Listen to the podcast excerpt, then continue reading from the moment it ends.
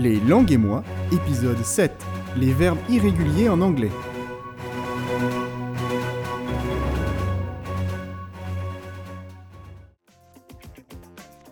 Bienvenue pour ce septième épisode des langues et moi. Aujourd'hui, je vais t'aider à optimiser ton apprentissage des verbes irréguliers en anglais. Alors si tu veux en savoir plus, reste à l'écoute. Les verbes irréguliers, c'est le grand classique de l'apprentissage de l'anglais. Nous sommes presque tous et toutes passés par cette liste interminable de verbes à apprendre par cœur.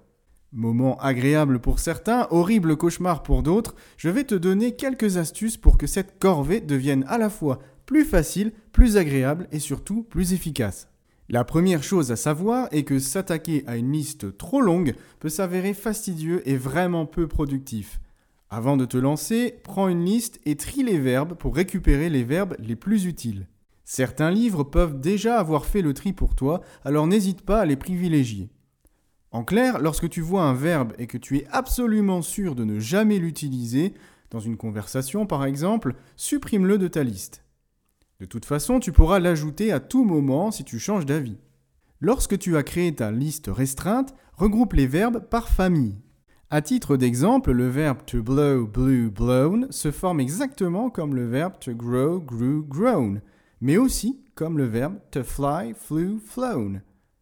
Idem pour les verbes qui ont une forme unique comme cut, cut, cut, let, let, let, etc., etc. Apprends chaque famille séparément et tu verras que cela ira beaucoup plus vite, puisque tu sais déjà comment se forment tous les verbes de cette famille. La deuxième chose est de t'entraîner à mettre les verbes dans un contexte, en faisant des petites phrases. En effet, apprendre les verbes de façon mécanique, comme tu le faisais au collège par exemple, n'a absolument aucun intérêt si tu n'es pas capable de construire la moindre phrase. Prends un verbe de chaque famille et lorsque tu révises, fais une phrase avec les deux formes de l'irrégulier, c'est-à-dire une phrase avec le prétérit, souvent la deuxième colonne, et une phrase avec le participe passé, la troisième colonne. Tu vas vite acquérir des automatismes, comme par exemple savoir que la troisième colonne s'emploie souvent avec l'auxiliaire avoir, avec un temps qu'on appelle le perfect. Tu emploieras la deuxième colonne avec une indication passée.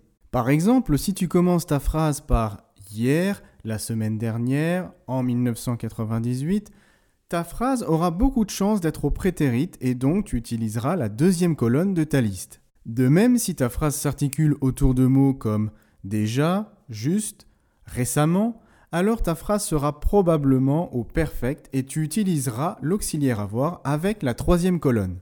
Tu l'as vu, l'important avec les irréguliers n'est pas la quantité mais la qualité. Si tu veux progresser en anglais, tu dois solidifier les verbes que tu apprends pour pouvoir construire des phrases avec ces derniers. Alors, oublie les listes à rallonge et cible les verbes les plus utiles. Lorsque tu révises, construis toujours des phrases avec ces verbes et tu verras que les irréguliers te sembleront bien plus utiles qu'auparavant. Et voilà, j'espère que ces conseils te seront utiles, je te souhaite un bon apprentissage et à bientôt pour un prochain épisode des langues et moi.